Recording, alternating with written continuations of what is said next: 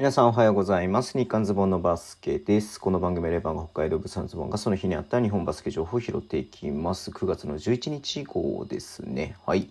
えっ、ー、と、プレシーズンゲームね、やっていて、まあね、中継あるのはいいんですけれども、中継ないのね、ちょっと話をしていこうかなと思ってます。まあ、富山グラウジーズとね、宇都宮ブレックスの、えー、プレシーズンゲームでしたけれども、えー、昨日はね、宇都宮が勝ってったあ、えっと、ごめんなさい、富山が勝ったんですけれども、今日はね、宇都宮が、えっ、ー、と、91対67というね、結構大差で、えっ、ー、とね、まあ、富山グラウジーズに勝ったという試合になりました。うん、はい。えー、富山の方が、スミスが20点、ジョンソンが12点、コーリー・デンプスが18点ということでね、はい。えー、そんな感じで出ていて、宇都宮の方はちょっとね、細かく、えー、スタッツは出てないですけれども、まあ、試合展開を見ると、まあ、1クォーター、2クォーターとね、だいぶ宇都宮がリードを広げて、えー、3クォーターでちょっと巻き返した富山が巻き返したものの4クォーターでまた広げたみたいな感じの試合だったなっていうとこではありますね。うん。はい。えー、で、続きまして、新潟アルビレックス BB と金沢サムライズの試合ですけれども、えー、94対48、結構なね、点差で、はい、新潟が勝って、てはいますね。うん。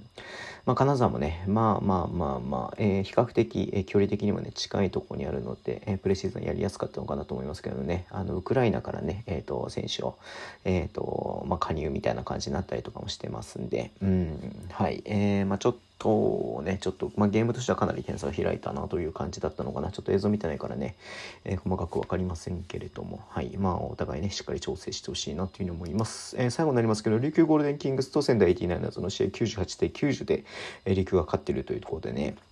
まあなんかディフェンスをね、重視するチームの、両チームの割には、はい、えー、かなりね、点数ハイスコアなゲームだったなという印象ですけれども、まあこれも映像がないんでね、なんとも言えませんが、えっ、ー、と、